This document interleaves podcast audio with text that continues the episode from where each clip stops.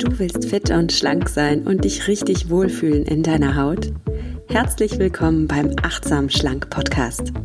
Mein Name ist Nuria Pape, ich bin Ernährungsberaterin, Achtsamkeitstrainerin und Coach und ich zeige dir hier, wie du mit Achtsamkeit und einfachen Schlankgewohnheiten dein Wohlfühlgewicht erreichen kannst.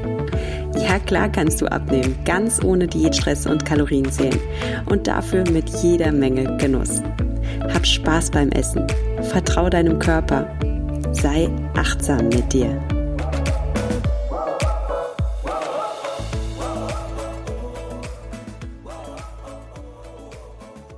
Herzlich willkommen zu einer neuen Folge vom Achtsam Schlank Podcast. Heute habe ich wieder einen Gast bei mir und zwar Dr. Martin Oechler. Martin Oechler ist Arzt und er ist selbst Podcaster vom Podcast Gesundheitsimpulse. Einen Podcast, den ich übrigens selbst sehr gerne höre. Er hat immer spannende Interviewpartner und das mal am Rande ein kleiner Tipp zum Reinhören für euch. Jetzt aber erstmal Hallo und herzlich willkommen, Martin. Hallo Nuria, schön, dass du mich eingeladen hast. Ich freue mich sehr, hier zu sein. Ja, danke, dass du da bist. Martin, ich freue mich nämlich ganz besonders, dich jetzt mal zum Thema Achtsamkeit zu sprechen, weil du ja Arzt bist und ich super gerne mal die Perspektive eines Arztes auf das Thema Achtsamkeit hätte. Und ich freue mich ganz besonders, dass als Arzt ich gerade dich gewinnen konnte, weil du bist schon ein besonderer Arzt. Okay. Ja. Wenn du das sagst. Ich möchte auch gerne sagen, warum. Also du hast ja nicht nur jede Menge Erfahrung, also du führst deine Praxis schon seit über 20 Jahren, Martin? Ja, jetzt im 20. Jahr. Hm? Mhm. Ähm, seit 20 Jahren schon. Und du hast eine sehr ganzheitliche Einstellung zum Thema Gesundheit. Vielleicht magst du dich selbst kurz mal vorstellen und sagen, was bedeutet für dich Gesundheit? Oh, das ist die allumfassendste Frage, die man mir stellen kann. Ne? Also du hast meinen Namen schon gesagt, Martin Oechler. Ich bin eigentlich von Hause aus gelernter Hals-Nasen-Ohrenarzt und betreibe auch seit jetzt fast 20 Jahren eine so, solche Praxis, also eine HNO-Praxis, eine ganz klassische schulmedizinische Kassenarztpraxis, wo ich mich viel mit Allergologie auch befasse. Ähm, und das ist so mein täglich Brot. Aber im Lauf der Jahre lernt man halt auch als Arzt, dass die Möglichkeiten der Schulmedizin begrenzt sind. Und es begegnen mir ja tagtäglich Menschen, die ihre Sicht auf ihre Störungen, auf ihre Leiden, auf ihre Wehwehchen, auf ihre Krankheiten haben. Und ich habe meine Sicht darauf. Ich betrachte ja was schildert mir der Mensch, wie tritt er mir gegenüber, wie geht er mit seinen Störungen um. Und das hat in mir eigentlich so einen Denkprozess in Gang gesetzt, dass man Krankheit und Gesundheit vor allem eben auch äh, aus verschiedenen Blickwinkeln betrachten kann. Und für mich bedeutet Gesundheit in ja im wahrsten Sinne des Wortes gesunde, ein gesundes Verhältnis zu sich selbst, ne? ein gesundes Verhältnis zu seinem Körper, sich kein Schaden durch schlechte Ernährung, durch mangelnde Bewegung, durch schlechte Gedanken zuzufügen, äh, sondern auch eine gewisse ähm, Selbstfürsorge für sich zu betreiben. Und das geht über viele Themen, ne, die, das habe ich auch mal beschrieben in so einem, so, so einem kleinen E-Book, was man bei mir bekommen kann. Das heißt die Säulen der Gesundheit. Und das, die, die Hauptsäulen sind für mich eben Ernährung, Bewegung, der Schlaf, ein ganz wichtiges Thema, der in unserer Gesellschaft leider sehr vernachlässigt wird, liegt mir sehr am Herzen. Äh, die Entspannung, Stress ist ein großes Thema, aber auch unser soziales Umfeld. Denn für viele Menschen, und das ist nun wirklich auch in meiner Praxis, tagtäglich von früh bis spät, mein Job, meine Arbeit, meine Familie, das Umfeld, das macht mir Stress, äh, das belastet mich. Und das ist die Ursache für ganz, ganz viele Krankheiten. Und wenn man das alles in Ordnung bringt, was sich jetzt erstmal so leicht anhört, aber gar nicht so leicht ist, ich glaube, dann wird man auch weniger krank. Und selbst wenn einmal irgendetwas dann doch erwischt, dann ist auch wieder der Umgang damit wichtig. Denn es gibt auch Beispiele, wo Menschen nach unserem Maßstab wirklich krank sind oder Behinderungen haben oder ein, ein nicht so schönes Schicksal tragen, aber die tragen das mit einer solchen Gelassenheit und Würde, dass mich das auch immer total inspiriert. Na, aber das ist so meine Sicht von Gesundheit, dass es einfach Säulen sind, die sich einander ergänzen. Und so wie ein, ein Haus auf Wänden steht oder ein, ein Tempel auf Säulen steht, wenn eine Säule schief ist, dann wackelt das ganze Haus. Ja. Ja, da hast du schon gerade ein paar ganz wichtige Dinge gesagt. Ähm, und zwar, dass Gesundheit eben nicht nur so eine körperliche Sache ist. Es ist nicht einfach so, dass wir einen Körper haben und der ist eine Maschine und da ist dann mal was kaputt und dann kann ich da eine Schraube auswechseln, sondern es hat eine ganz starke mentale und auch seelische Komponente Gesundheit. Ne? Ja, genau. Es ist das Denken und es ist das Fühlen. Ne? Also das Denken, das, was wir als kognitiv bezeichnen, die Gedanken, die wir uns über Sachen machen, wie wir Sachen einschätzen, das, das Rationelle, das Vernunftmäßige, aber es ist halt auch ganz viel das Gefühl, ja, was, was sagen die Emotionen dazu? Wie gehe ich damit um? Angst, Freude, Kummer. Ähm, ich, ich sage oft zu Patienten, die denken, der häufigste Grund, warum jemand zum Arzt geht, seien Schmerzen. Nein, das stimmt nicht. Der häufigste Grund, warum Menschen zum Arzt gehen, ist Angst. Mhm. Angst vor irgendwas, Angst vor Verschlimmerung, ähm, Angst, dass selbst hinter kleinen Bagatellbeschwerden gleich immer was Schlimmes steckt. Und aus meiner Sicht hat sich auch so in den letzten Jahrzehnten ähm, diese Angst vervielfacht wird ja auch überall geschürt. Ne? Also man, man, man liest ja in jedem Medium, was man dabei falsch machen kann und was da Schlimmes dahinter sein kann. Also die Angst wird geschürt und in früheren Generationen, ich bin noch in einem Mehrgenerationenhaus groß geworden. Ne? Da war die Oma im Haus und der Opa und die hat man eben auch mal gefragt, wenn man irgendwelche Beschwerden hatte und, und Oma wusste irgendwelche Hausmittel anzuwenden. Und da hat man einen gewissen gelassenen Umgang damit bekommen. Und diese Hausmittel, ob die ob die Hausmittel an sich eine, eine Wirkung haben oder ob sie einem nur die Sicherheit vermittelt haben, das wird schon alles gut und da kümmert sich jemand um einen das ist ja auch völlig nebensächlich. Es hat geholfen, es hat gut getan. Und vielleicht stamme ich deswegen auch aus einer Generation, wo man noch mit einer gewissen Gelassenheit Dinge auch einfach annimmt, lernt anzunehmen und nicht gleich in Panik verfällt. Mhm. Ja. Vielleicht werden wir jetzt wieder zu einer Generation, die das wieder lernt. Also gerade Achtsamkeit sehe ich da schon auch als Schlüssel, weil was du gerade so beschreibst, ist auch so ein bisschen das, dass wir uns gar nicht mehr vertrauen auf unsere eigene Körperweisheit oder auf ein, unsere eigene Intuition zu vertrauen, weil wir vielleicht so viel Angst von außen bekommen, weil wir auch so viel ja gerne kontrollieren wollen. Ich denke jetzt gerade zum Beispiel an diese ganzen Tracker. Ja, so viele Menschen tracken heute ihre Gesundheit mit irgendwelchen Apps, mhm. mit irgendwelchen Armbändern und anstatt einfach mal in sich selbst zu hören und auf diese tiefe Weisheit, die wir alle in uns tragen, wieder zu vertrauen. Oder wie du es jetzt gerade beschrieben hast, auf die Oma zu vertrauen, die diese tiefe mhm. Weisheit schon seit Generationen einfach weitergibt und dazu kein Armband braucht und keinen Tracker braucht und keine App braucht, sondern einfach dieses Wissen benutzt, was schon so lange da ist und in uns, in uns allen auch drin steckt. Das ist ähm, in, in jedem der Bereiche, in jedem dieser Säulen, die ich geschildert habe, ist das so. Ne? Aber unsere, unser modernes Leben lässt halt vieles nicht zu. Also nehmen wir das Beispiel Schlaf. Jeder Mensch würde gerne so lange schlafen, bis er sagt, jetzt bin ich ausgeschlafen, jetzt bin ich wach genug. Aber das lässt unser Leben, so wie es organisiert ist, ja leider nicht zu. Ne? Dann gibt's was, was morgens zu einer bestimmten Uhrzeit uns aus dem Tiefschlaf reißt ähm, meistens mit einem Ton, der also noch so richtig ins Aggressionszentrum unseres Gehirns sticht, ja.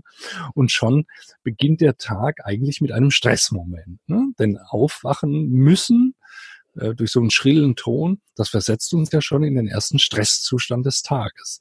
Und so setzt sich das halt fort. Auch bei Ernährung, auch bei Bewegung. Ja. Bewegung, wo man immer gut beraten ist, ist Kinder mal zu betrachten. Kinder machen vieles intuitiv. Kinder sind mit sich achtsam. Ne?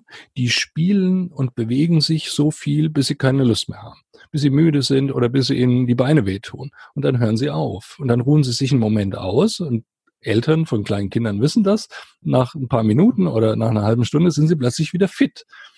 Wir Erwachsenen geben uns das nicht, ne? sondern wir haben eine gewisse Zeit. Wir müssen abends nach Feierabend ins Fitnessstudio gehen, weil wir uns da angemeldet haben. Und wenn es Geld kostet, muss man ja auch hingehen. Und dann hat man sich vorgenommen, ich muss jetzt eine Stunde trainieren, weil nur so werde ich fit, weil das steht ja in meinem Trainingsplan. Aber eigentlich hast du nach einer halben Stunde keine Lust mehr. Und zweitens hast du vielleicht einen total anstrengenden Tag hinter dir gehabt.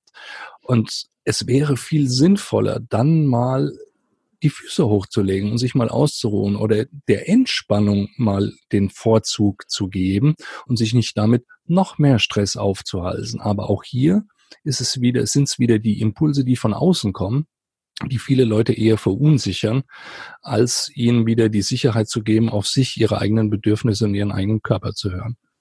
Ja, ja, kann ich gut nachvollziehen, was du sagst. Äh, ich musste gerade so lachen bei dem Thema Schlaf, weil ich ja selbst junge Mutter, also ich bin junge Mutter, meine Kinder sind jung, die sind zwei und vier. Und da ist das Thema Schlaf natürlich auch schwierig. Und bei anderen ist es eben der Job, der es gerade nicht zulässt. Wir leben einfach, wie du selbst sagtest, in einer modernen Welt. Wie kann ich denn diese innere Achtsamkeit, diesen Wunsch nach auf mich hören vereinbaren mit der modernen Welt und mit den, Verantwo äh, mit den Anforderungen, die von außen auf mich einprasseln?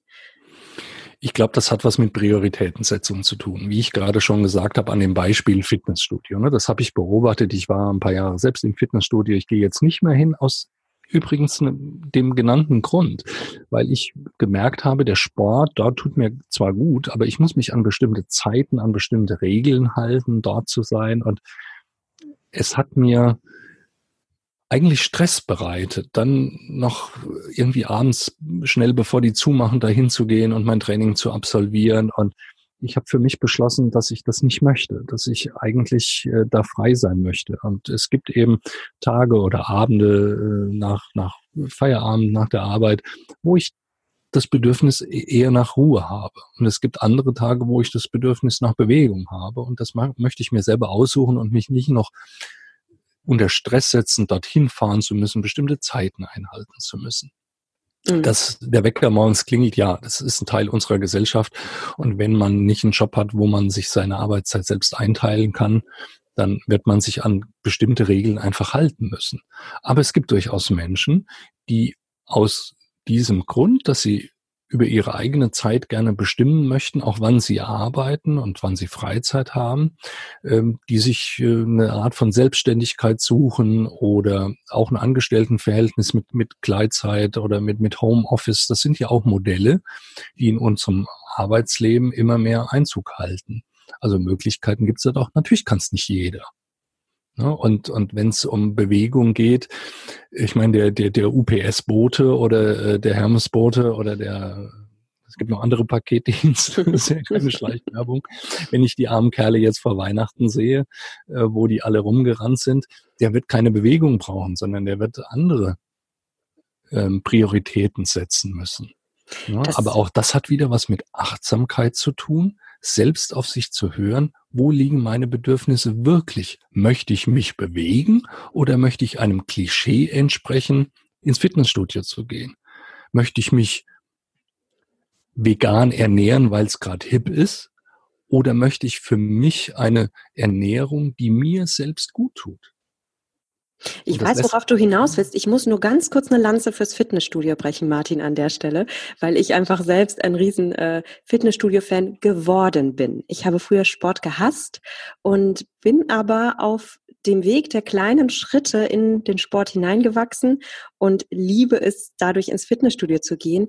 Worauf du ja auch hinaus willst, ist dieses, dass jeder mal in sich hineinspürt und guckt, okay, welche Sportart tut mir gut, ja? Und wenn jemand einfach ähm, wenn jemand nicht der Fitnessstudio-Typ ist, dann tut es demjenigen vielleicht viel besser, an die frische Luft zu gehen, äh, laufen zu gehen.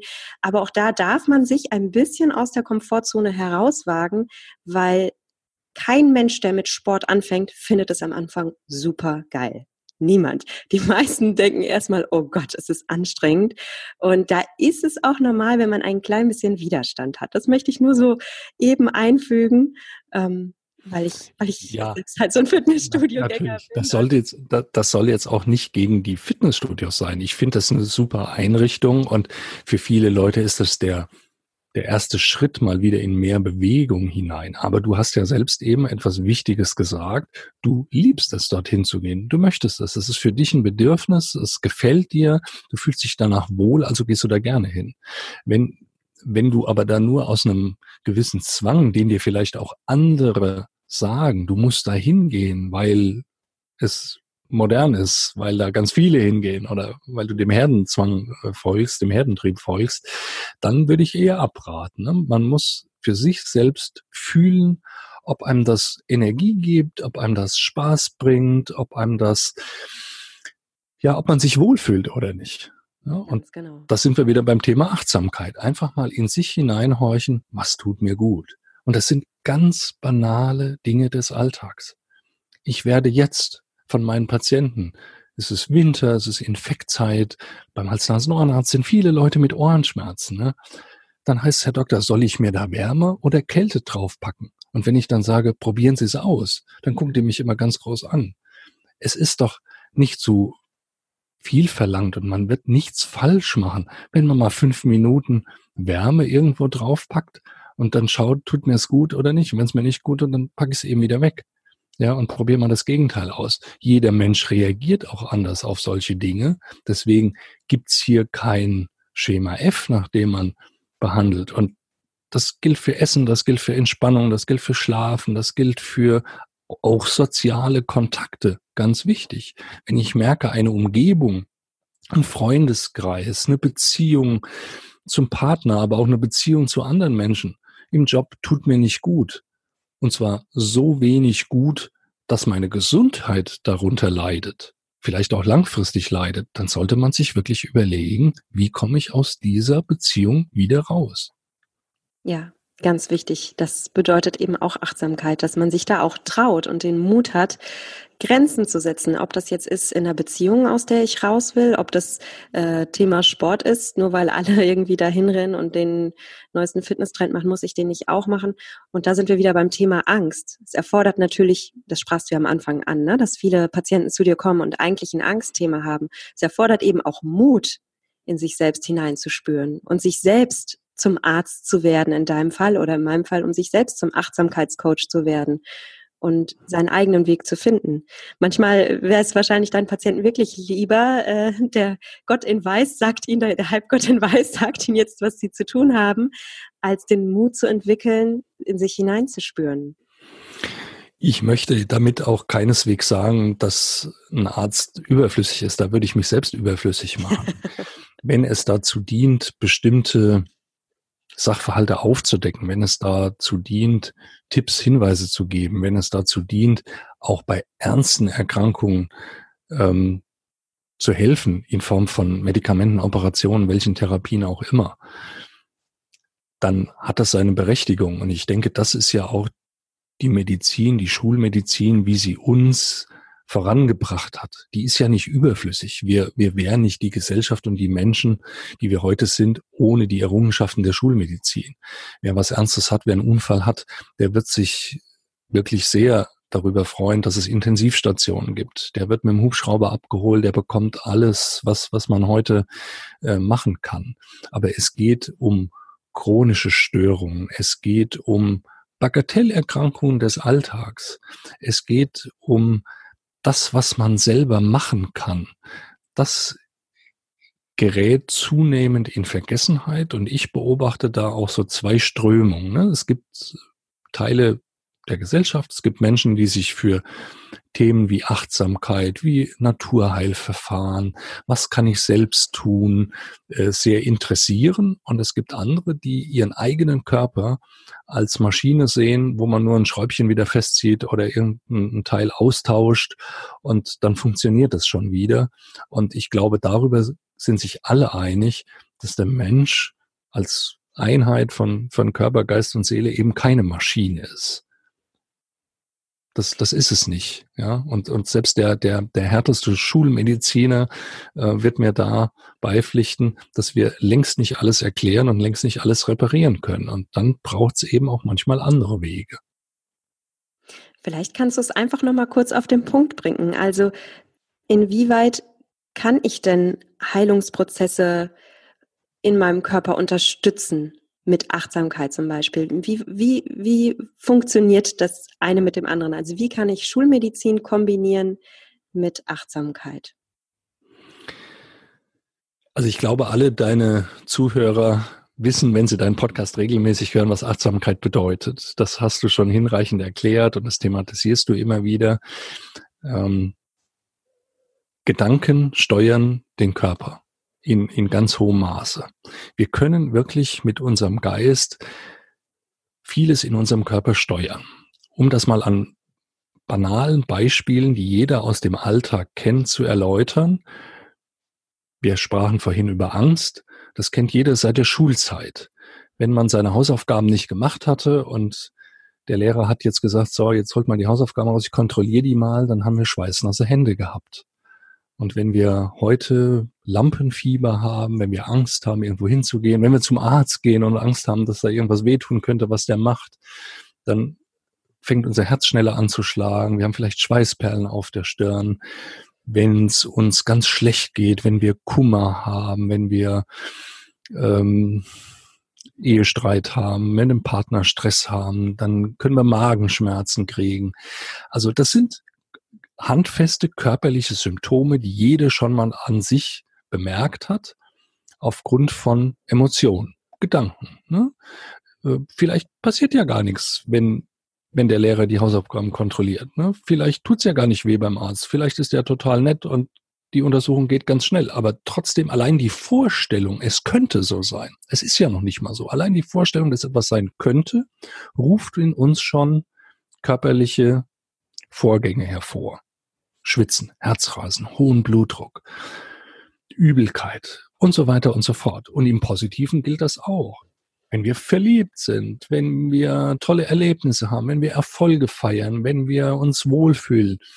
Alltagsbeispiel Urlaub. Im Urlaub geht es den meisten Menschen gut. Also vorausgesetzt, der Urlaub ist gut. Na, dann, dann sagen die, meine Beschwerden waren da weg. Das ist nicht der Körper, der sich plötzlich verändert. Der Körper ändert sich nicht in zwei Wochen, sondern es sind die Emotionen, die uns steuern. Und da gibt es ein Forschungsgebiet, das ist die Psychoneuroimmunologie, die sich damit befasst. Man hat nämlich herausgefunden, dass wir mit Gedanken, mit der Art und Weise, wie wir über etwas denken, tatsächlich körperliche Vorgänge steuern können. Auch das Immunsystem. Ja, und da sprachen wir vorhin in unserem Vorgespräch drüber. Da hast du gesagt, Mensch, Stress und Adrenalin, das ist doch das, das ist doch schädlich. Nicht per se. Also so ein bisschen Adrenalin und so ein bisschen Stress, das führt dazu, dass unser Körper erstmal funktioniert. Ne? Stress ist so diese Fluchtreaktion. Unsere Vorfahren im, in, vor, vor Millionen Jahren, vor hunderttausend Jahren, die mussten vom Säbelzahntiger weglaufen. Und da mussten die fit sein. Und dann hatten die auch einen Adrenalinausstoß, wenn die wilden Tiere kamen oder wenn irgendwas passiert ist. Und und dieser Stress hat die erstmal fit gehalten. Aber die hatten danach wieder ihre Ruhepausen, wo sich der Körper erholen konnte. Und es kommt immer auf das Verhältnis an, auf das Verhältnis von Anspannung zu Entspannung. Ja. Ja, und das ist wichtig. Das ist, das ist wichtig. Und da möchte ich kurz einhaken. Ja, ich dachte vorhin, ähm, äh, mit dem Stress schädlich, so möchte ich es auch nicht hinstellen. Ich dachte, zu viel Stress ist schädlich, weil ein bisschen Stress ist ja durchaus positiv. Also genau. ein bisschen Stress gibt uns ja auch Kraft und Energie und äh, setzt uns irgendwie in Bereitschaft, auch was zu tun. Und äh, ich sehe es auch immer so, ein bisschen Stress zeigt ja auch, dass das Leben ein bisschen Abenteuer ist, dass wir nicht tot sind, dass, dass wir noch Feuer in uns haben. Also ein bisschen Stress ist durchaus was ja, und Stress gehört zum Leben. Ne? Also ein Stre völlig stressfreies Leben gibt's nicht. Und auch wer sich mit Achtsamkeit befasst, der wird nicht den ganzen Tag äh, umchanten und durch die Gegend hüpfen. Ne? Sondern auch der wird mal, auch der wird mal, wird mal Phasen haben, wo was schief läuft oder wo mal Ärger droht oder wo, ja? Ich habe heute Morgen schon drei Stunden gechartet, du nicht. ja, nee, du hast recht. Ähm, Martin, lass uns noch, bevor, äh, ich muss jetzt so lachen, lass uns noch kurz vielleicht über achtsame Ernährung sprechen. Was bedeutet ja. für dich achtsame Ernährung? Was ist auch deine Perspektive als Arzt auf achtsame Ernährung? Ich bin generell niemand, der Extreme mag. In keinster Weise. Nicht politisch, nicht in Beziehungen, nicht was Sport angeht und auch nicht was Ernährung angeht. Wer bestimmte Ernährungsweisen für sich bevorzugt, weil er von den Vorteilen überzeugt ist und weil er die Vorteile einer bestimmten Ernährungsweise, Beispiel vegetarisch, vegan, was auch immer, für sich die, die Vorteile spürt und sagt, damit geht's mir einfach besser. Der kann das machen. Aber viel wichtiger ist, dass die Ernährungsweise zu mir, zu meiner Lebensweise und zu meinem Gefühl einfach passt. Ich verbiete niemandem bestimmte Lebensmittel. Ähm, ich halte überhaupt nichts von Diäten. Du auch nicht. Das hast du ja auch schon in deinen Podcast-Folgen betont, weil dadurch ein Mangel entsteht und wir uns ja eigentlich schlecht fühlen. Wir wollen ja nicht auf irgendwas verzichten. Ja, wir schaffen uns damit ein schlechtes Gefühl, ein Gefühl des Mangels. Irgendwas möchte ich eigentlich haben, aber ich verbiete es mir. Ähm, dadurch verbessert sich nichts. Dadurch verschlechtert sich die Situation. Vielleicht kurzfristig, vielleicht nehme ich mir in der Diät kurzfristig was ab, aber langfristig werde ich damit nicht glücklich und wenn ich die beende, dann habe ich nur Heißhunger auf das, was ich mir vorher verboten habe. Es ist umso mehr und der Jojo-Effekt ist da. Viel wichtiger ist es, wirklich auf sich selbst auch hier wieder zu hören, was gibt mir Energie, was raubt mir Energie. Das fängt schon an beim Sättigungsgefühl. Ne? Ich habe ganz viel schon über das Thema Sättigungsgefühl gesprochen, gelesen. Ähm, man geht ja so davon aus, der Mensch ist satt, wenn der Magen voll ist oder wenn er eine gewisse Anzahl Kalorien auf, äh, aufgenommen hat. Aber das ist nicht so, sondern es gibt ganz viele Faktoren, die uns ein Sättigungsgefühl vermitteln. Also wann ist der Mensch satt? Nicht, wenn er eine Menge X gegessen hat, sondern im Zweifel, auch das klingt wieder lustig, ist aber ernst gemeint, im Zweifel dann, wenn der Teller leer ist. Also auch, auch optisch. Auch optisch. Da gibt's eine Untersuchung, äh, ich weiß nicht, ob du von der mal gehört hast. Wahrscheinlich das Suppenexperiment, oder? Erzähl das mal. Das berühmte Suppenexperiment. ja. ja, ich, ich kann gar nicht jetzt wiedergeben, wann und wo das gelaufen ist, aber das, das findet jeder, der, der das Suppenexperiment mal in die gängigen Suchmaschinen eintippt. Also da hat man Menschen gebeten, so viel Suppe zu essen, bis sie satt sind. Und dann haben die halt eine, im Durchschnitt eine gewisse Menge gelöffelt. Und dann waren die Teller präpariert, also von unten durch die Tischplatte in die Teller war ein Loch und die haben sich sozusagen selbst aufgefüllt. So Free Refill, ohne dass die Testpersonen das gemerkt haben. Und dann haben die auch gelöffelt und gelöffelt und gelöffelt. Nur der Teller wurde halt erstmal nicht leer.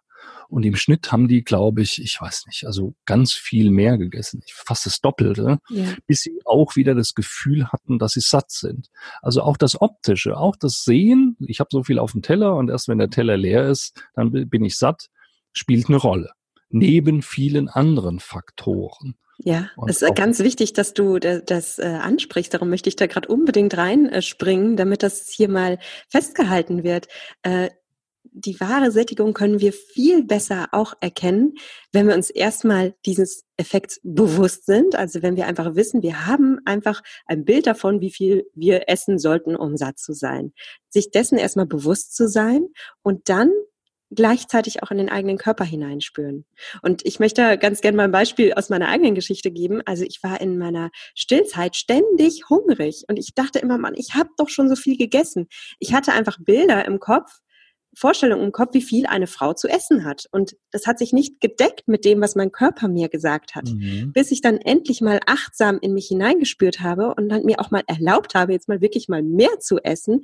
Und zwar viel mehr erheblich mehr äh, als davor. Und dann war alles gut. Und solange ich mir das aber nicht erlaubt habe, da hatte ich dann wirklich die Heißhungeranfälle, die mich dann auch dazu geführt haben, äh, wirklich eine Packung Schokolade dann zu essen und dann im Endeffekt war es dadurch viel zu viel und viel zu viel Schlechtes, weil ich einfach so bestimmte mentale Bilder in meinem Kopf hatte, die ich unbedingt erfüllen wollte und mich zunächst nicht getraut habe, einfach auf meinen Körper zu hören.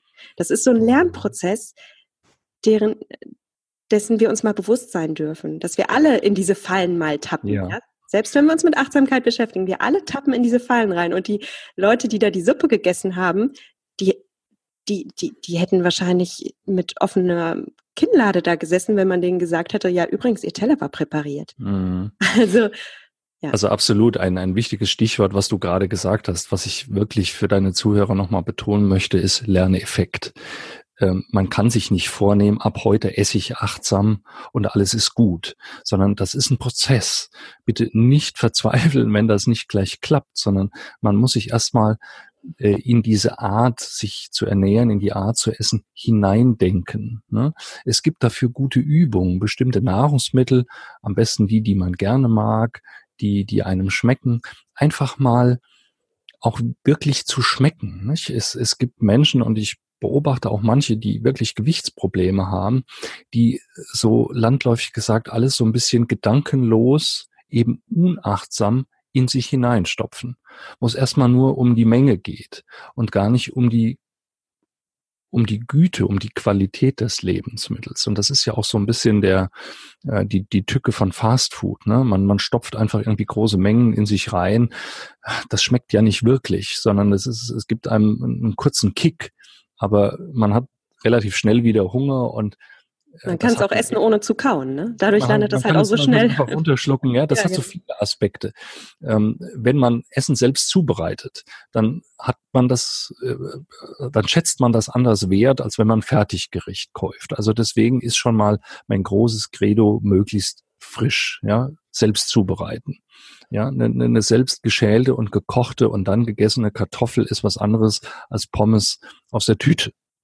Ja, oder aus dem Backofen oder wo auch immer her.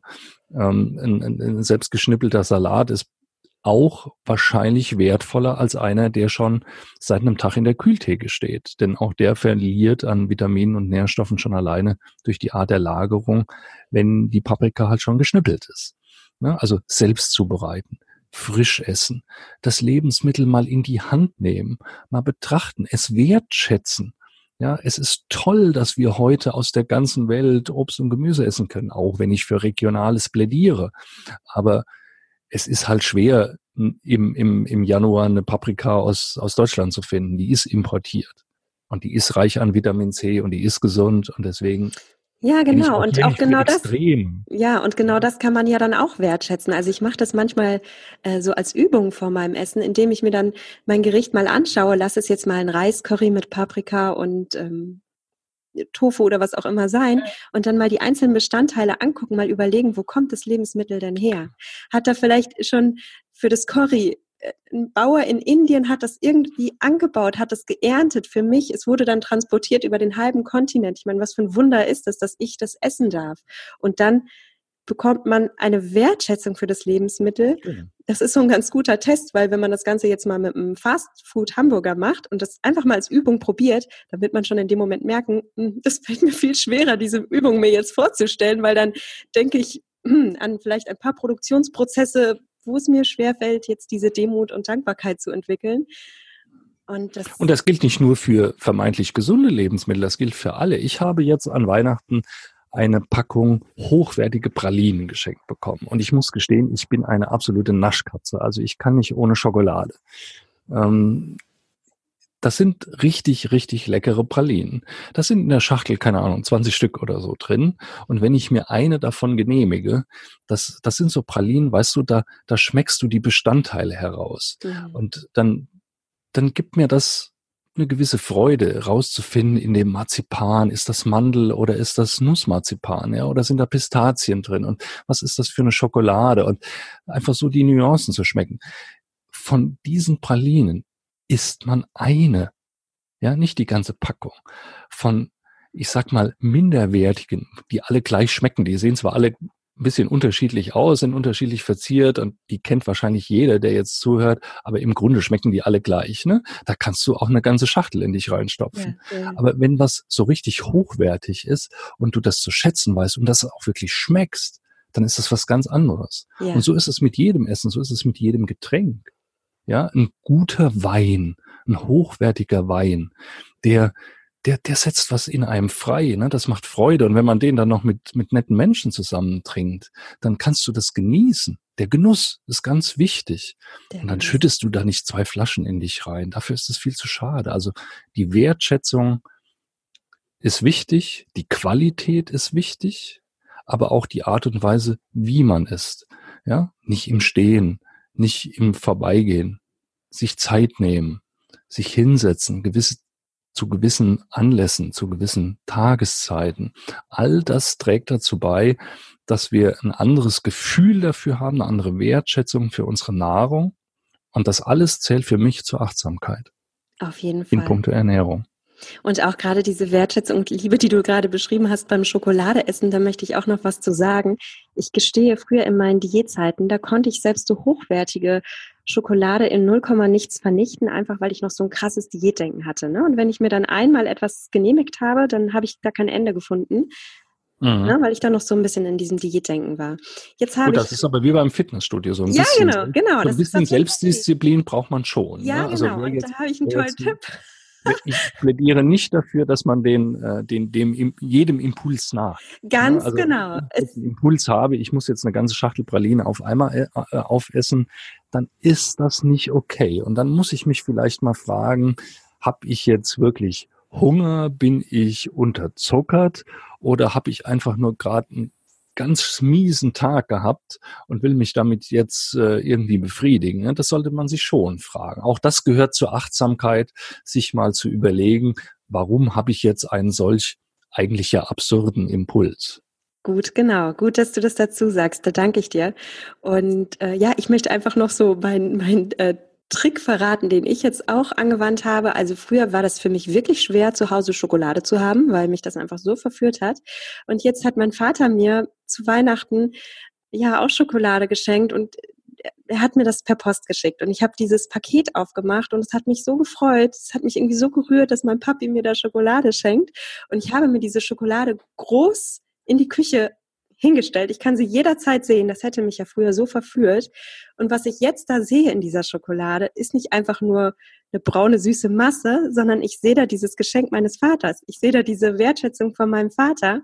Und ich kann mich daran jetzt so freuen. Und wenn ich mir jetzt davon Schokolade nehme, dann, ja, dann spielt er diese Liebe ein bisschen mit, weißt du? Diese, diese Wertschätzung. Mhm. Und ich habe jetzt auch gar keinen Impuls, diese ganze Schokolade aufzuessen, weil dann wäre dieses schöne Bild weg. Also Essen hat ganz viel mit Gefühlen zu tun, das sagtest du ja auch, und ich kann diese Gefühle im Positiven nutzen. Ich kann es negativ machen, das hast du auch am Anfang beschrieben. Ne? Mhm. Gefühle und Gedanken prägen uns auch negativ.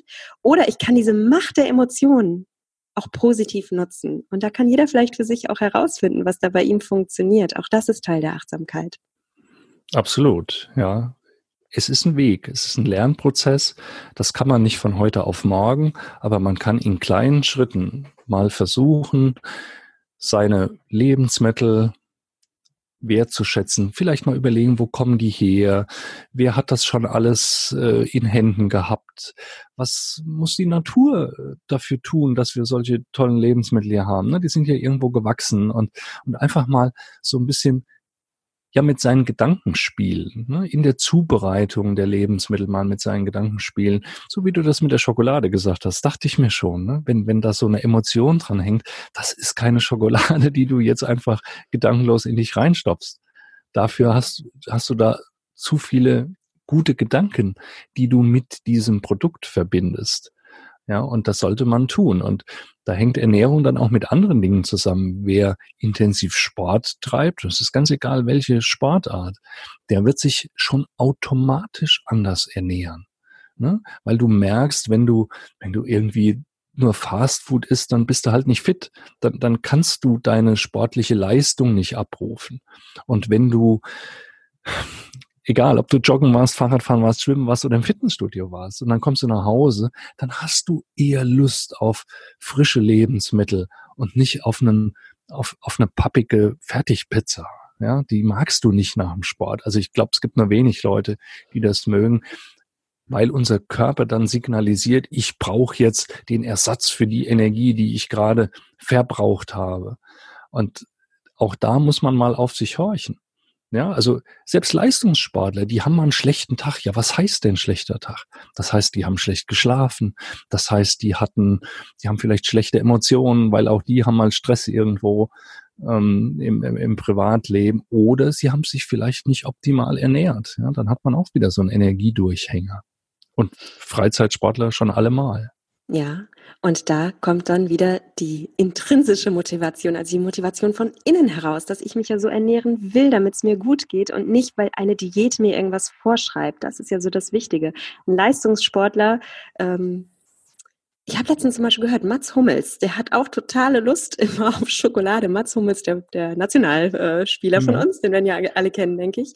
Und aber so ein Mats Hummels, der hat natürlich auch mal so ein Jap auf Schokolade, aber der liebt einfach seinen Sport so sehr, der will ja von innen heraus in der Regel gut essen. Und das mhm. ist wirklich eine starke Motivation. Und nicht, dass mir jemand von außen sagt, du sollst so und so essen. Darum bin ich ja auch so gegen Diäten.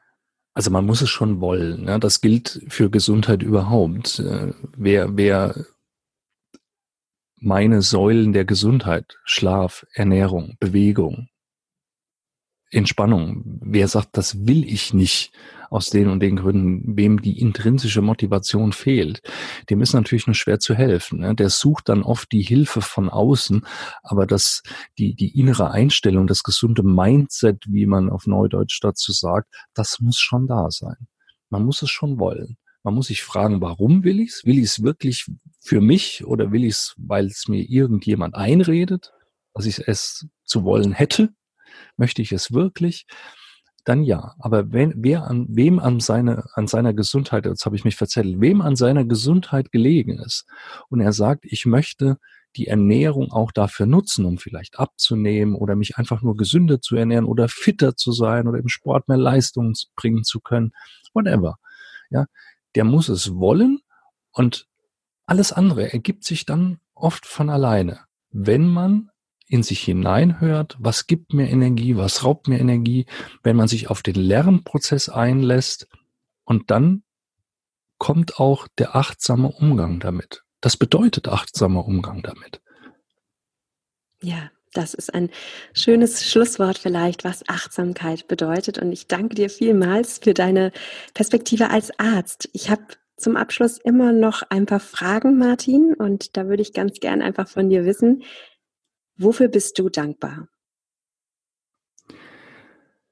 Also ganz spontan kommt mir da meine Familie in den Sinn. Ich bin für meine Familie extrem dankbar, die mich seit über 20 Jahren umgibt, die mir Kraft gibt, die mir Inspiration gibt, die mich unterstützt in vielen Lagen. Ich bin für meine Gesundheit dankbar.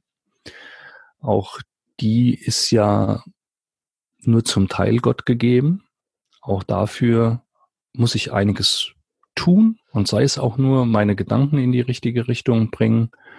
Das sind eigentlich die beiden Hauptimpulse. Und ich bin dankbar, dass wir in einem Land leben, in dem solche Podcasts überhaupt möglich sind, dass wir die technischen Möglichkeiten haben, dass wir die Freiheiten haben, im Grunde fast tun und lassen zu können, was wir wollen. Es schreibt uns niemand vor, den und den Job zu machen. Es schreibt uns niemand vor, ähm, welche Kanäle der Information wir zu nutzen haben. Und das ist für viele Leute, glaube ich, so eine Selbstverständlichkeit geworden. Das ist es aber nicht. Und ich finde, dafür hat man allen Grund, dankbar zu sein und auch ein bisschen dafür zu kämpfen, dass das so bleibt. Denn wir sehen gerade politisch, dass das leider nicht mehr überall der Fall ist. Gibt es ein Lebensmotto oder ein Zitat, das dir Kraft gibt? Oder muss ich kurz überlegen?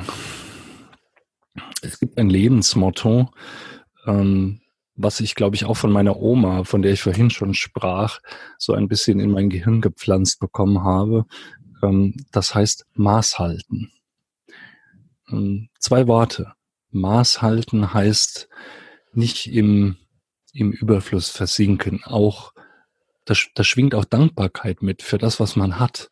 Da schwingt mit, dass man das, was ich gerade schon gesagt habe, nicht in Extreme verfällt. Ne? Also dieses Maß halten in allen Dingen, auch in der Ernährung, von jedem etwas, keine Extreme, aber immer auch zu wissen, was ist noch vernünftig, was tut mir gut. Also dieses Thema Maß halten, das ist so ein Spruch, der mich mein ganzes Leben schon begleitet. Die Weisheit der Omas, ja. ja Mhm. Und was mir auch ganz wichtig ist, wenn du jetzt äh, meinen Hörern und meinen Hörerinnen das wichtigste Takeaway aus diesem Podcast-Interview nochmal zusammenfassen würdest, was wäre das? Was kann jeder, der das jetzt gerade gehört hat, vielleicht für sich mitnehmen? mir ist ein Anliegen, dass alle Zuhörerinnen und Zuhörer sich bewusst sind, dass Ernährung eine wichtige Säule der Gesundheit ist, aber nicht die einzige. Mir ist es wichtig, dass sich jeder darüber bewusst ist, dass wir mit unseren Gedanken unseren Gefühlen ganz viel steuern können und dass alles andere oft damit zusammenhängt. Achtsamkeit bedeutet für mich, dass ich in mich selbst hineinhöre, was mir gut tut und was mir weniger gut tut, dass ich mich danach ausrichte und dass ich eine Balance aus dem, was ich fühle und dem, was mir die Vernunft sagt, herstelle. Ne? Also diese Balance, da hatten wir die Beispiele, ob das Fitnessstudio oder ob das die Schokolade ist. Ja, das Gefühl sagt mir vielleicht, ich muss jetzt die Tafel Schokolade aufessen. Die Vernunft sagt mir, das ist nicht gut, das ist nicht gesund, wenn ich jetzt zu viel Süßigkeiten esse. Aber auch hier wieder Maß halten eine Balance herstellen. Ich kann das mal machen. Ich kann mal eine halbe Tafel Schokolade essen, aber dann muss ich mir auch bewusst sein, dass ich dann an anderer Stelle vielleicht was einspare. Das steckt alles in dem Maß halten. Ja, so gut. Wer mehr dieser Impulse von dir hören möchte, wo kann derjenige dich denn finden? Wie heute üblich auf Social Media, ähm, auf Instagram, auf Facebook unter dem Stichwort Gesundheitsimpulse. Die Website heißt www.gesundheitsimpulse.com. Da findet man die Links zu allem weiteren, auch zu meinem eigenen Podcast, wo es auch tolle Interviews und Impulse gibt. Ähm, ja, das sind die Kanäle, wo man mich findet. Genau, und deinen Podcast möchte ich hier unbedingt nochmal erwähnen. Ich habe den selbst abonniert. Ich kann das jedem ans Herz legen und du bringst da in deinen Interviews auch nochmal viel mehr ja, spannende Beispiele für das, worüber wir heute gesprochen haben. Da gibt es zum Beispiel eine ganz spannende Folge, da unterhältst du dich mit jemandem, der viel Yoga praktiziert und der tatsächlich ja seinen Körper heilen konnte mit der Kraft der Gedanken äh, und mit Yoga. Und das ist unglaublich spannend. Es gibt auch Folgen zum Thema Ernährung. Ich kann wirklich jedem Martins Podcast ans Herz legen und ich verlinke natürlich alles nochmal in den Show Notes. Schön. Freue ich mich. Ja, ich habe mich auch gefreut über das Interview und möchte vielen herzlichen Dank sagen, dass du da warst. Das war auch für mich eine Bereicherung, mal mit einem Arzt über das Thema Achtsamkeit zu sprechen. Und ja, nochmal vielen herzlichen Dank, Martin. Gern geschehen. Ich danke dir. Tschüss. Tschüss. Ja, das war das Interview mit Dr. Martin Oechler vom Podcast Gesundheitsimpulse. Wenn du mehr über Martin erfahren willst, dann findest du alle Infos zu seinem E-Book, zu seiner Website in den Show Notes. Und wenn du mehr über mich erfahren möchtest, weil du hier neu bist, dann freue ich mich, wenn du auf meiner Website vorbeischaust www.achtsamschlank.de. Wir hören uns gerne nächsten Freitag wieder bei einer neuen Folge von Achtsam Schlank. Und bis dahin sage ich dir Tschüss und denk dran, genieß dein Essen, vertrau deinem Körper Sei achtsam mit dir. Deine Nuria.